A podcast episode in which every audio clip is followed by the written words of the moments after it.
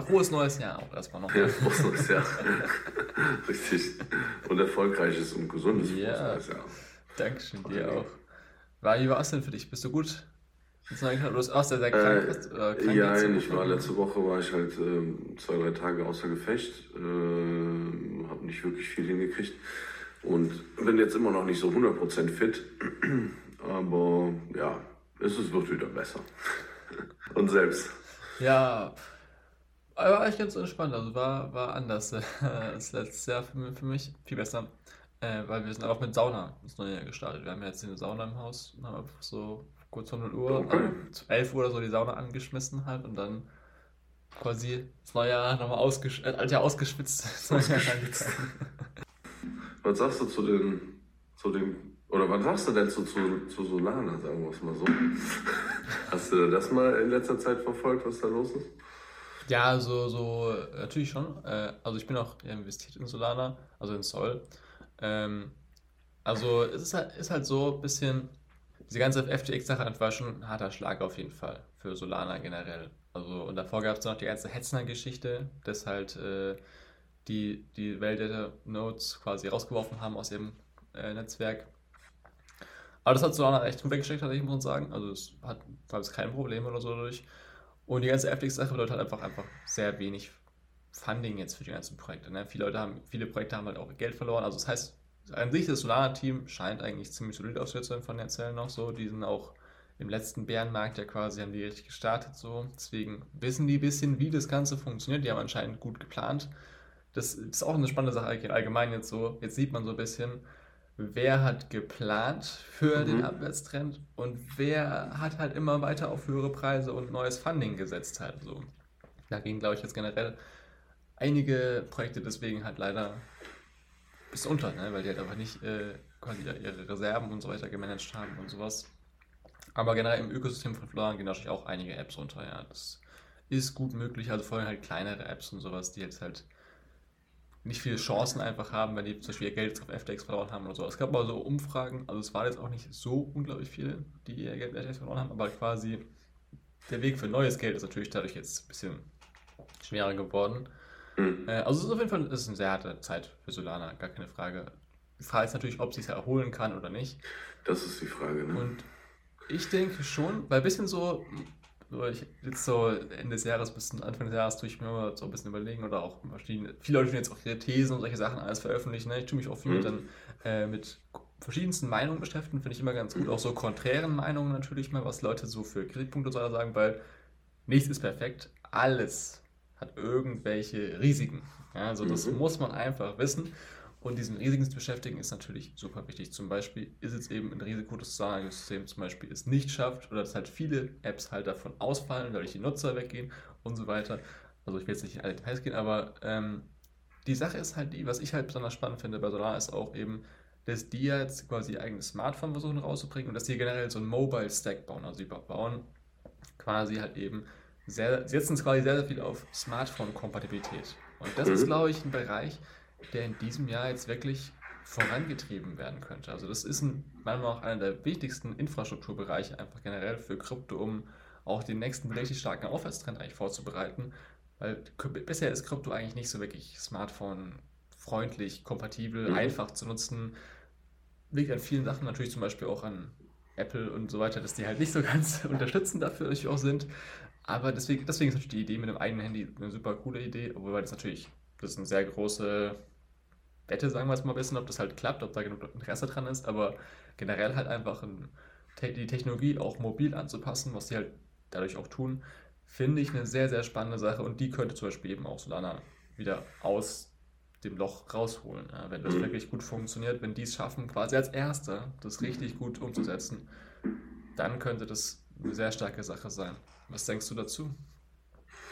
Ich bin da ehrlich gesagt, also ich habe halt nur gesehen, dass äh, jetzt letzte Woche nochmal der Preis vom, vom Solana-Coin nochmal richtig runtergetackert ist und äh, ich wusste jetzt nicht so ganz, wo es dran liegt, ob da jetzt irgendwie FTX-Funds nochmal abgestoßen werden oder liquidiert werden und so weiter. Ähm, deswegen hatte ich mir die Frage gestellt, ob da jetzt nochmal was passiert ist, äh, zusätzlich zu FTX. Äh, und dass da verschiedene Projekte abgewandert sind und so weiter, das habe ich halt auch schon gehört. ähm, aber beziehungsweise abwandern möchten. Ähm, teilweise halt auch, ne, wie, wie, du schon sagst, das Funding verloren haben. Ähm, meine Meinung ist eigentlich, totgesagte leben länger. Allerdings war Solana ja vorher, hatte ja schon einige Kritikpunkte ne, mit mhm. äh, Blockchain-Stillstand und äh, beziehungsweise alles gefriest und ähm, solche Sachen sind, machen mich dann schon eher, ich sag mal, äh, negativ eingestellt zu der ganzen mhm. Geschichte. Ähm, zusätzlich zu, zu den natürlich äh, zu dem Funding-Problem jetzt. Ne? Mhm. Und ähm, wenn die Ethereum-Updates das halten, was sie versprechen, dann wirst du halt demnächst auch bei Ethereum wieder, äh, ich sag mal, wesentlich besser äh, Dinge haben, die schnelle oder viele Transaktionen benötigen. Ähm, von daher bin ich mir da ehrlich gesagt nicht so sicher, ob äh, sich auf Mobile zu konzentrieren, das, das, das habe ich vorher jetzt gar nicht gewusst, ähm, aber bin ich mir jetzt nicht sicher, ob das quasi der, der Lebensretter ist. Aber ähm, ich glaube, du hast schon genau richtig, also ich denke auch, dass äh, die Blockchains oder die, die Infrastrukturdrucken oder in, Infrastrukturumgebungen müssen sich alle ihre Nische suchen, damit sie demnächst noch irgendwo irgendwas haben. Und mhm. Mobile ist natürlich eine richtig krasse Nische. Ich würde schon fast gar nicht Nische sagen, sondern eher ein eigener Markt. Äh, und mit Nische meine ich auch eher ähm, spezielle Eigenschaften, die eben andere Blockchains nicht haben. Ne? Mhm. Von daher, äh, ich bin mir bei Solana gar nicht so sicher. Wir hatten uns ja schon von, vor einer Weile mal drüber unterhalten, da war FTX ja noch nicht geplatzt, ähm, dass ich überlege, den Token abzustoßen. Ich habe es jetzt doch nicht gemacht, aber ähm, richtig happy bin ich mit der Entscheidung jetzt nicht. Momentan. Äh, ja, das stimmt. Also ich habe natürlich auch ein bisschen was verkauft zum Solana äh, bei der ganzen FTX, also bevor das quasi ja. richtiger Fallout war. Weil ich, es war halt dann re recht klar ein bisschen, natürlich. Ähm, also man muss halt einfach sagen, also für mich ist Solana auch keine, kein großer Prozent meines Portfolios, um ehrlich zu sein, ja. Aber wie du sagst, hat Ethereum dieses Jahr, das muss man einfach mal sagen, sehr, sehr gut abgeliefert, technisch gesehen. Ja? Und das, äh, mhm. äh, wenn die Ethereum Roadmap weiterhin so gut läuft, jetzt geht es ja wahrscheinlich auch etwas schneller voran, weil jetzt, das wäre ein sehr wichtiger Schritt, um den Rest mhm. vorzubereiten, mhm. Dann wird es sehr, sehr schwierig für viele, viele andere Krypto-Projekte, die quasi Ethereum-Killer sein wollen und so weiter. Deswegen, du sagst, es ist eigentlich das Wichtigste tatsächlich, dass man so eine eigene Nische hat oder einen eigenen Unique Selling Point, mhm. worum man sich wirklich krass unterscheiden kann von eben von dem, was Ethereum dann macht. Und zum Beispiel, ähm, das mobil ist zum Beispiel für mich, für Solana was besonderes, äh, Selling Point, und halt, dass sie so einen monolithischen Ansatz versuchen. Ja, die sind eigentlich quasi eigentlich einer der wenigen Layer 1 Blockchains, die es noch versuchen, auf einer Blockchain alles hinzubekommen. Der Ethereum mhm. geht ja in die modulare Richtung eher, die einzelnen Projekte gehen auch in die modulare Richtung. Natürlich, hier Modular ist einfach, hat aber komplett verschiedene technische Anforderungen auch und so weiter und hat, muss halt auf verschiedene Sachen halt äh, achten oder gucken, ob das halt funktionieren kann. Mal schauen, also ich weiß es nicht, aber das ist auch so ein bisschen so, wo Solana sich auch noch ein bisschen absetzt. Zum Beispiel, da werden wahrscheinlich, glaube ich, viele andere Layer 1 Blockchains also ich weiß nicht, ob sie damals wie jetzt schafft, ne? deswegen muss man natürlich immer gucken und beobachten, wie das jetzt weitergeht.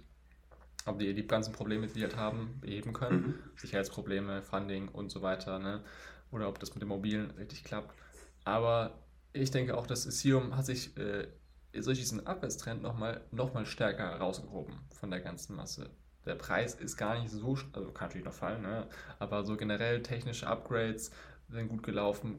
Die, das Ökosystem von Ethereum ist trotzdem noch recht gesund. Ja, es gibt noch trotzdem sehr viel Benutzung und all die ganzen Sachen. Und es sieht eigentlich recht gut aus. Ja, mhm. Finde ich. Ja. Äh, und was glaubst du passiert, äh, wenn, das, wenn das Update äh, rausgespielt wird? Wie heißt es nochmal? Äh, ich kenne den Namen nicht mehr. Irgendeine Stadt. Ähm, ähm, auf Shanghai. jeden Fall. Ähm, Shanghai. Shanghai Upgrade. Genau. Das, das ist quasi der, die, die Leute unstaken können, meinst du jetzt, ne? Richtig, genau. Ähm, was meinst du, hat das für, für Auswirkungen auf den Ethereum-Preis? Also dann gibt es nochmal eine, eine Verkaufswelle. Das ist äh, eine, das wird auch, auch ein sehr spannender Zeitpunkt, glaube ich. Also ich, ich persönlich habe auch, auch eine wichtige, wichtige Learning der letzten Jahre so, ich kann nicht genau vorhersagen, wo der Preis hingeht, so, deswegen Ne? Disclaimer da kann, an kann aber, so. kann aber niemand. aber man kann halt sehr gut immer so Szenarien sich bauen, die möglich sind und darauf eben reagieren. Das ist eigentlich das Beste, was man tun kann, meiner Meinung nach. Und ein Szenario ist natürlich, du kannst, du kannst unstaken und Leute das tun richtig krass unstaken und verkaufen. Ja, das, das könnte passieren. Hm, die Frage ist halt, warum sollten sie es tun? Ja, so, also natürlich, die waren lange eingeloggt, ne? der Preis ist jetzt viel tiefer, vielleicht brauchen sie das Geld. Das wäre ein möglicher Grund. Aber wenn man es nicht das Geld dringend bräuchte und quasi das richtig gemacht hat aus Investieren-Sicht, dann wird es sehr wenig Sinn machen, jetzt zu verkaufen, weil der Preis, oder wann auch immer das halt im nächsten Jahr ist, wahrscheinlich wird der Preis jetzt nicht äh, so hoch sein, vielleicht wie im letzten Aufwärts, also wahrscheinlich, oh, höchstwahrscheinlich nicht. Deswegen, ne, preislich gesehen, macht es dann eigentlich keinen Sinn, das Profit zu nehmen oder so. Und Ethereum, interessanterweise, auch Ether, ist eigentlich gerade ähm, ein relativ risikoarmes, Zinsen reale Zinsen generierendes Anlage, wenn du stakest, weil durch diesen Effekt mit dem Fee-Burn und so weiter ist die quasi die, die Zinsen, die du bekommst, sind nicht inflationär. So, das ist ein Unterschied zu vielen anderen ähm, Staking-Sachen oder generell, wo du Zinsen generierst, wo du quasi du halt eine inflationäre Sache hast, die dir die Zinsen gibt wiederum, wodurch die Zinsen wieder ne, gedrückt werden, was bei Ethereum nicht ganz so krass der Fall ist tatsächlich. Ähm, und das, also das trotzdem kann natürlich sein, ne, das wird bestimmt einige Leute geben, die unstaken und verkaufen, weil sie das Geld brauchen. Im Abwärtstrend gibt es die immer. Die viel wichtigere, also das andere Szenario eigentlich ist so, was ist halt, wenn jetzt die Leute sehen, okay, das klappt alles, ich kann jetzt, eh, also dann kann ich quasi wirklich risikofreier das Ganze machen, weil ich auch wieder rankomme an mein Geld, weil das ist ja eigentlich quasi eines der größeren Risiken gewesen, am Anfang das Ganze zu machen. Ob dadurch halt nicht viele Leute jetzt sagen, okay, ich habe halt Ether und ich will, ich, Ether ist hier um gut in Play und so weiter oder vielleicht auch große Institutionen und ich möchte jetzt halt darauf auch Zinsen verdienen ne, und dann eben zu staken. Also ich glaube, das wird auch, also ich glaube, das wird ein, also das quasi eine große Menge staked und dass eigentlich quasi sogar vielleicht der Preis dadurch hochgeht. Ja, so weil halt quasi, oder halt zumindest, oder zumindest nicht runtergeht, sondern so ein bisschen, halt vielleicht ein bisschen ne, Spekulation und sowas, alles, das wird ja eh passieren, so in diese Richtung. Äh, beide Rumors, Hell News, Event-Möglichkeiten und solche Sachen natürlich. Aber ich denke, das zweite Szenario ist ein bisschen wahrscheinlicher als das erste, dass, also dass wir quasi Preisstabilität oder halt nicht einen starken mhm. Preisfall halt sehen werden. So, das glaube ich, wird eher passieren. Meine persönliche Meinung. Okay. Aber muss man schauen. Ich wollte gerade sagen, die Zeit wird es uns erzählen, glaube ich. Ich bin, äh, ich bin da eher auf dem, ich sag mal, eher auf dem negativen äh, Trip, weil es ist halt auch so, dass halt super viele, hm, also vielleicht jetzt nicht die, die Dienste oder die, äh, die, ähm, ja, die Staking-Dienste sind es ja im Endeffekt, ne? Leute, die das mhm. anbieten, wo du dann deinen Token dann eintauschen kannst oder sonst irgendwas. Ähm, und diese Token werden halt tendenziell günstiger gehandelt, weil es gibt halt noch ein bestimmtes Risiko mehr, als mhm. wenn du Ether direkt äh, stakest und so weiter. Und viele Leute hatten, hatten wahrscheinlich, oder ne, wollten das mit einem kleinen Timer ausprobieren und würden jetzt gerne aber ihr Ethereum zurückhaben in ihre eigene Wallet oder sonst irgendwas. Ähm, aber es, ich glaube schon, dass es einen bestimmten Verkaufsdruck gibt und wir sind halt immer noch in einem Markt, der klein genug ist, dass ein paar Milliarden Verkaufsdruck, also im ganzen Markt, mhm. äh, dann schon noch einiges ausmachen können. Von daher gehe ich schon mal davon aus, ähm, selbst wenn das gar nicht so hoch ist mit diesem Verkaufsdruck, wenn es nur genug Leute denken, es gäbe Verkaufsdruck, dann gibt es ihn auch. Das ist halt die, äh, die, das Lustige bei unseren Märkten. Mhm. Und das, das Schöne ist, ähm, wenn, mein, wenn meine Wette halt jetzt aufgibt, äh, aufgeht, dann kann ich halt noch mal ein bisschen nachkaufen zu einem guten Preis weil es im Endeffekt dann auch nur ein temporärer Effekt ist. Und ja, also von daher, ich würde mich freuen, wenn es dann nochmal kurz runtergeht, aber es wird halt langfristig, glaube ich, überhaupt gar nichts mhm. daran machen. Nee, wie du gesagt hast, im kurzfristigen sind solche, solche Narrativen extremst relevant. Also generell, wenn man jetzt so Trading oder so betreiben will, dann ist Momentum, Narrativ ist ein sehr, sehr wichtiges Thema einfach so. Da ist ja Fundamentaldaten eigentlich egal.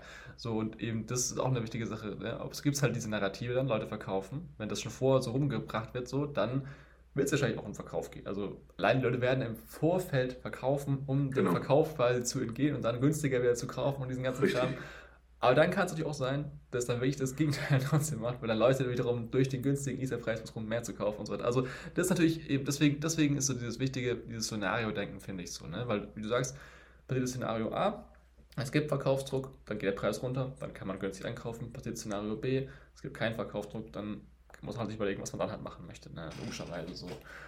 Aber ich denke, das ist, äh, ich bin positiver Dinge ein bisschen so. Aber man muss natürlich schauen, auch vor allem wichtige Sache ist natürlich dann, in welchem Zeitpunkt und generell in anderen Szenario findet es dann statt. Ja, das ist nämlich, glaube ich, eine sehr wichtige Sache, weil natürlich, wenn jetzt auch irgendwie noch andere Makrofaktoren dazu kommen, die eben, wie du sagst, den Kryptomarkt ein bisschen oder generell die Märkte ein bisschen schütteln, dann wird es auf jeden Fall Verkaufsdruck geben, glaube ich. Dann wird es, also das, das, ist halt die Sache so, ob halt der Markt bis dahin sich ein holt, die Makrofaktoren sind besser geworden bis zu diesem Zeitpunkt, dann glaube ich, könnte schon eher Szenario 2 No, äh, da, bin, da bin ich bei dir, da bin ich bei dir. Ähm, es kommt halt jetzt aufs Timing drauf an, ne? Weil ja. Äh, ich denke mal, dass äh, generell die Situation insgesamt an den Finanzmärkten noch nicht komplett durchgestanden ist. Also da gibt es noch ganz viel Luft nach unten. Mhm. Und das reißt ja dann tendenziell auch Krypto mit. Ja? Ähm, wo, wir, wo wir schon mal dabei sind, du sagst zwar, du bist nicht gut im, im Preise äh, predikten und äh, wo wir hingehen, aber ich frage es trotzdem. Äh, wo siehst du denn Bitcoin im Laufe des Jahres? Oder wo siehst du so den, den, das Tief? Was meinst du, wie tief es noch gehen kann? Mm. Das ist eine sehr, sehr gute Frage, ja, tatsächlich. Ähm, also man muss halt ein bisschen, also ich persönlich denke, ja, dass wir, wie du sagst, in den, den Märkten vielleicht auch nicht das Schlimmste schon gesehen haben, ne, dass dann noch mehr passieren kann. Die Frage ist halt, wie sehr sich das auf Krypto wiederum auswirkt. Jetzt so, wird Krypto das wieder komplett gleichmäßig, also quasi mehr treffen als die Märkte oder wird es vielleicht jetzt diesmal ein bisschen anders, weil der Kryptomarkt schon deutlich mehr gelitten hat tatsächlich als die Märkte, auch unter diesen ganzen Faktoren, die zu einem großen Teil ja auch gar nicht direkt kryptospezifisch sind. Aber ist, ja, ich weiß, ich weiß. Also das, äh, also ich denke sich auch, es wird den Kryptomarkt auch auf jeden Fall natürlich äh, auch mit nach unten treiben. Das ist natürlich die Frage, wie genau ne, die ganzen Sachen aussehen. Also zum Beispiel diese ganzen Aktionen der Federal Reserve, die Zinserhöhung und so, und so weiter. Das braucht Zeit, bevor das wirklich einen Effekt auch hat auf die Wirtschaft und so weiter. So 12 bis 24 Monate ist so, sag ich mal, der Rahmen. Das ist auch mit dem Gelddrucken. Die Inflation, also zumindest die offizielle Inflation, aber auch selbst die nicht offizielle Inflation, ist nicht direkt, nachdem das Geld gedruckt wird, durch die Decke geschossen. Logischerweise, das dauert alles ein bisschen Zeit. Jetzt, jetzt kommen wir dahin, in diesen Zeitrahmen, wo das langsam einen Effekt haben wird. Und die Frage ist halt, sind die Zweitligaen auch? Und ich glaube ja. Ich glaube, das wird äh, nicht ohne Konsequenzen sein. Ja, es wird vielleicht hohe Arbeitslosigkeit geben. Es werden noch mehr äh, Leute quasi gekündigt werden. Es werden mehr Bankrotts geben. Alles, ich rede jetzt von der normalen Wirtschaft, so, wo ich jetzt kein absoluter Experte natürlich bin, weil ich jetzt nicht mich mit allen Märkten natürlich beschäftige, so, aber so generell gesprochen wird jetzt wahrscheinlich diese Rezession ob man jetzt sagen möchte, wir sind schon drin oder nicht, wird jetzt in diesem Jahr wahrscheinlich auch offiziell vielleicht äh, eine Sache werden. Und ganz spannenderweise ist es auch so, dass ähm, die, die traditionellen Märkte meistens ihren Tiefpunkt erleben am Anfang von so einer Rezession oder Ankündigung und auch vor allem dann, wenn die Arbeitslosenquote nach oben gegangen ist. Also das, äh, ne, die Märkte sind ein bisschen vorwärtsdenken meistens, so wenn das Schlimmste quasi jetzt Wahrheit Nicht ein bisschen, eigentlich komplett. Ist, ne? ja, sie sind komplett Eig Eigentlich ja, komplett, ja. Also manchmal reagieren die natürlich auch aktuelle Ereignisse. Also das ist ja so ein bisschen so ein, so ein Mischmasch, deswegen. Aber ja, deswegen könnte der Anfang des Jahres könnte jetzt nochmal hart werden. Also ist halt immer, ich finde es sehr schwer zu sagen, also habe ich wieder fest in den letzten Jahren, weil man kann sich überlegen, okay, was denkt man und so weiter, aber am Ende kann es auch ganz anders kommen. So, ich hätte auch nicht gedacht, dass die Federal Reserve die Zinsen so stark erhöht, wie sie es gemacht hat. So mhm. weil es meiner Meinung nach kein kluger Move war, aber in beide Richtungen kann man es übertreiben, ist so ein bisschen vielleicht auch ihr Motto. Ja, das, das Schlimme ist halt, man muss halt leider in dem System, in dem wir uns befinden, äh, die Wirtschaft gegen die Wand fahren lassen, damit man der Inflation Herr wird. Das mit dem Lagging Indicators, da hast du vollkommen recht, das wirkt sich natürlich immer erst später aus. Und das Problem, was noch dazu kommt, dass die Fed oder die Zentralbanken selbst dann wieder Lagging Indicators benutzen, ähm, um ihre Entscheidungen zu treffen. Das heißt, das macht nochmal so eine, äh, ich sag mal, äh, nochmal ein Lag rein. Aber ähm, im Endeffekt, also ich bin der Meinung, die machen das richtig und sie hätten es vielleicht früher machen müssen. Dann wäre es auch nicht so schlimm geworden mit allem. Wenn du in einer, in einer relativ, relativ gesunden Wirtschaft anfängst, die Zinsen zu erhöhen, dann trifft es die nicht so hart wie äh, in schon einer, ich sag mal, schwächelnden Wirtschaft. Und mhm. kannst mir erzählen, was du willst, zumindest, also in Europa sowieso. Ähm, alleine schon durch das, was in der Ukraine los ist. Ähm, aber halt auch in den USA, bei denen ist das ja immer noch mal, äh, ich sag mal, nochmal irgendwie stärker, weil die halt ein ganz anderes, sag mal, Wirtschaftssystem auch haben, das viel schnelllebiger ist als das in Europa. Ähm, oder in den meisten Staaten in Europa zumindest. Hast du bei denen ähm, das ja schon absehen, absehen können, als die FED ähm, angefangen hat? Sie hätte viel, viel früher anfangen müssen, damit das A, die Inflation gar nicht erst so hoch kommt, wie sie gekommen ist und B, die Wirtschaft nicht so hart getroffen wird. Aber ja. ähm, im Endeffekt hast du halt auch das Problem, dass äh, in, in Amerika hast du halt eine ganz andere Lobby von der Wirtschaft äh, und von, ich sag mal, den Reichen. Und die hatten natürlich keinen Bock, dass das dann da, dass dann da die Handbremse angezogen wird. Ja. Menschlich, menschliche Weitsicht, würde ich mal behaupten. Ja, also generell ist, ist äh, das auch meiner Meinung nach eines der absolut größten Grundprobleme in unserem aktuellen System mega viele kurzfristige Anreize sind einfach nur vorhanden. Es, es, es gibt einfach sehr wenig Anreize für die meisten Entscheidungsträger langfristig zu denken. Für, für die mhm. Gesellschaft jetzt. Ne? Also für sich ja. gesprochen natürlich äh, schon, aber halt für die Gesellschaft. Und das, das sorgt ja auch dafür, dass eben man die Sachen rauszögert und nicht rechtzeitig macht. Und, und das tut ja immer die Probleme einfach nur schlimmer machen. Und wieder, dann muss auch wieder ein großes Problem, muss das nächste Mal wieder und so. Das ist ja quasi eigentlich ein hin und her wankender Zyklus eigentlich ein bisschen so in beide Richtungen einfach. Und das Schlimme eigentlich in der aktuellen Situation ist ja, dass ja nicht nur die Wirtschaft gecrashed wird, sondern dass die Inflation trotzdem noch recht hoch ist. Und ich glaube auch nicht, dass die, also das wird auch sehr viel diskutiert gerade, ob man dieses Inflationsziel von 2% nach oben setzen sollte, weil es einfach recht unrealistisch wird, die Inflation auf 2%, also vielleicht halt ne, kurzfristig durch einen krassen Wirtschaftszusammenbruch und so weiter. Natürlich, also natürlich jetzt je nachdem, wie stark die Wirtschaft crasht und so weiter, kann man das auf jeden Fall dahin bringen, aber die Frage ist, wie gut kann die sich auch wiederholen, wenn die so, so, so krass gecrashed wird, dass das wirklich äh, sehr, sehr weitreichende Auswirkungen hat. Aber ich sag mal, also vielleicht erstmal kurz so, ich persönlich denke, dass wir keine Inflation, also vielleicht die offiziellen Zahlen kommen mal durch schöne Manipulation wieder diese Region, aber eine realistische Inflation wird wahrscheinlich nicht 2% wieder werden jetzt im nächsten Jahr, glaube ich. Oh, im nächsten Jahr glaube ich das auch nicht, aber das Inflationsziel von 2% äh, ist ja schon aufgeweicht worden. Ja, man will ja jetzt nur noch im Mittel 2% haben. Das heißt, du kannst dann auch mal sehr viel haben. Also es ist, ähm, ja, weiß ich nicht, ich bin jetzt, bin jetzt kein Ökonom oder sowas, aber äh, für mich klingt das doch dann schon alles ein bisschen, äh, ein bisschen bescheuert. Mhm. Weil im Endeffekt erhöhst du ja dann, dann damit nur die Rate, in der dein Geld äh, entwertet wird. Also.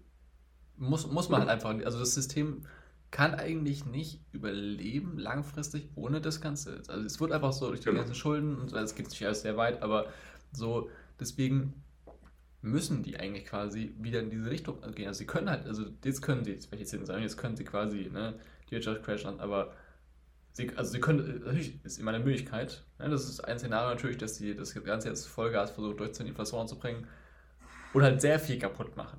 Sehr, sehr mhm. viel so. Ist, äh, das ganze Schuldenkartenhaus könnte ein bisschen kollabieren. So. Man hat es ja schon mal so verschiedenste Anzeigen gesehen, zum Beispiel in, äh, in äh, UK, in Großbritannien, mhm. musste ja schon wieder der, der Bailout gemacht werden. Ansonsten wäre das Rentensystem schon da über den Jordan gegangen, letzt, vor ein paar Monaten. Mhm. Also das war ja sogar schon da sehr kritisch so. Und das wird jetzt vielleicht auch nochmal in einem größeren Szenario kommen dieses Jahr. Das könnte ich mir sehr gut vorstellen.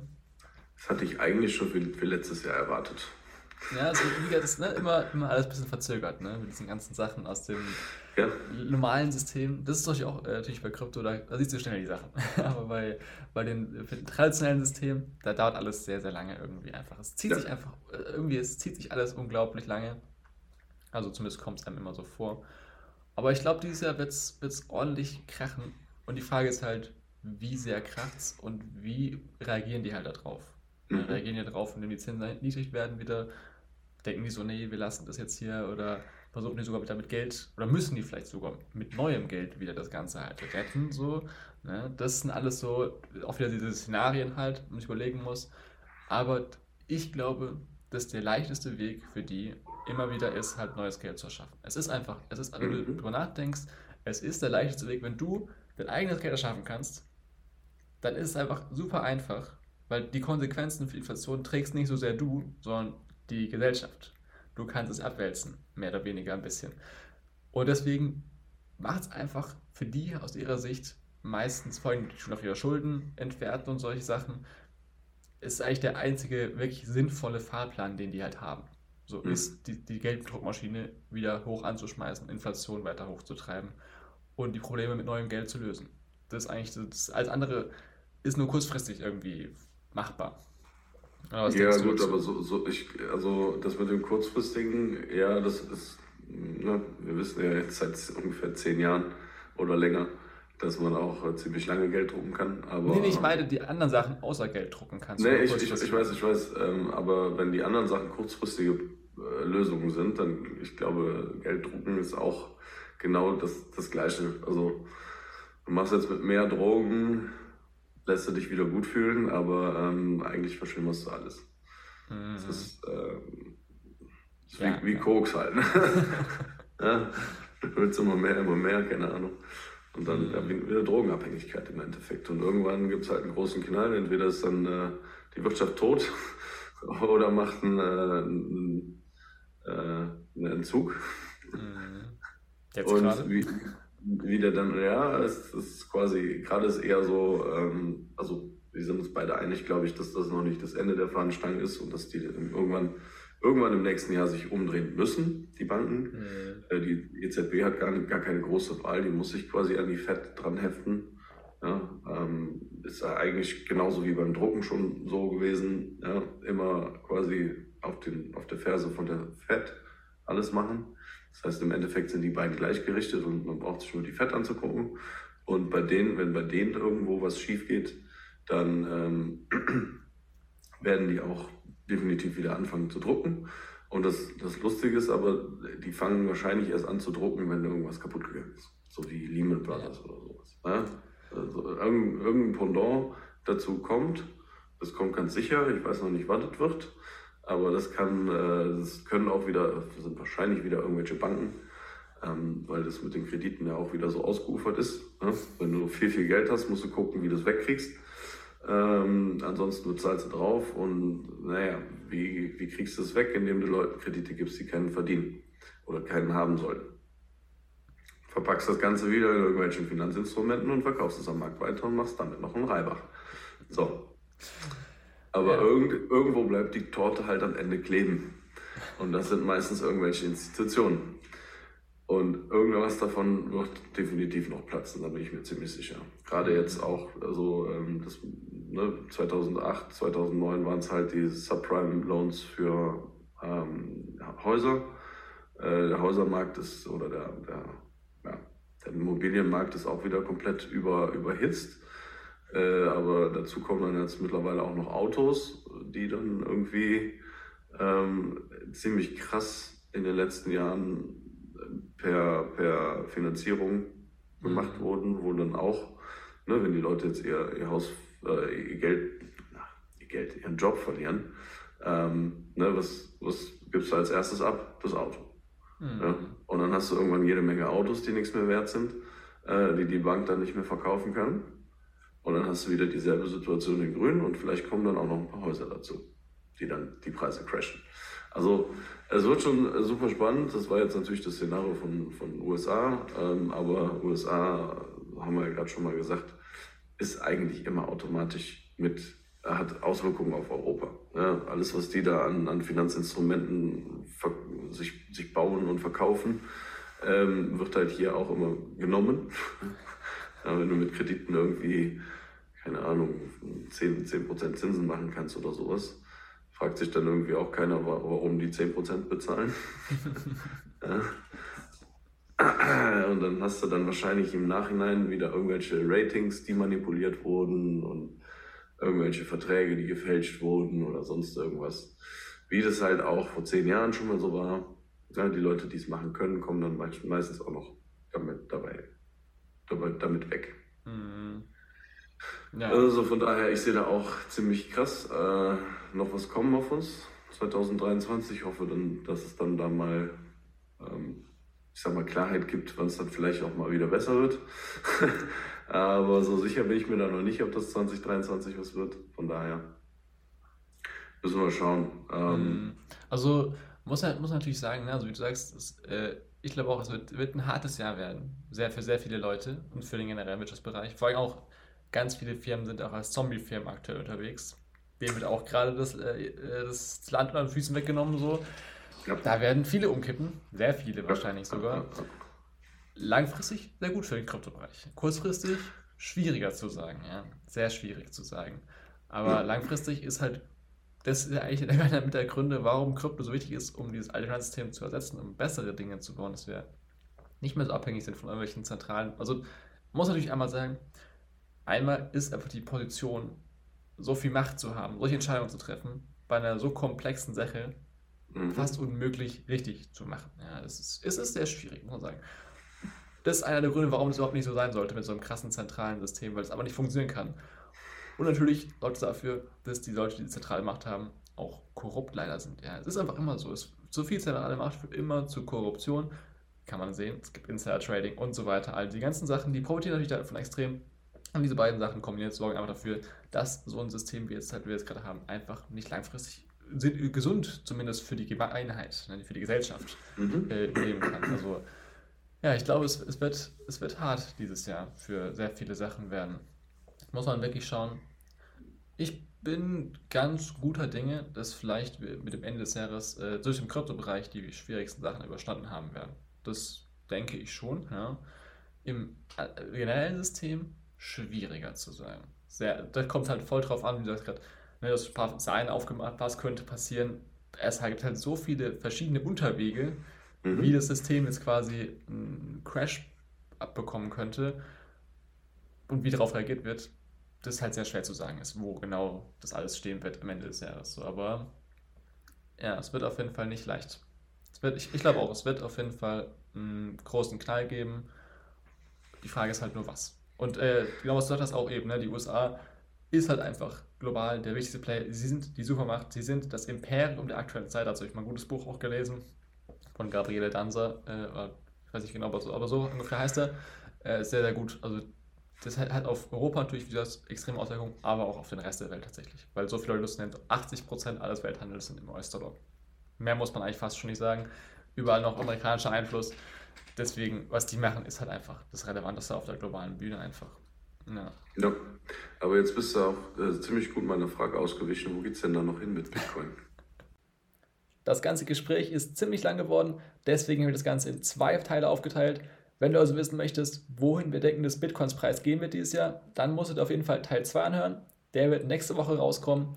Sehr wichtig, das hier ist natürlich keine Anlageberatung und bevor du jetzt in irgendeine Kryptowährung investierst, solltest du dir auf jeden Fall noch viel mehr Wissen aneignen, damit du dich fundamental wirklich verstehst, was du da auch wirklich tust. Wenn du dabei Unterstützung haben möchtest, dann kannst du gerne Stefan und mich kontaktieren. Die Links dafür findest du in der Beschreibung.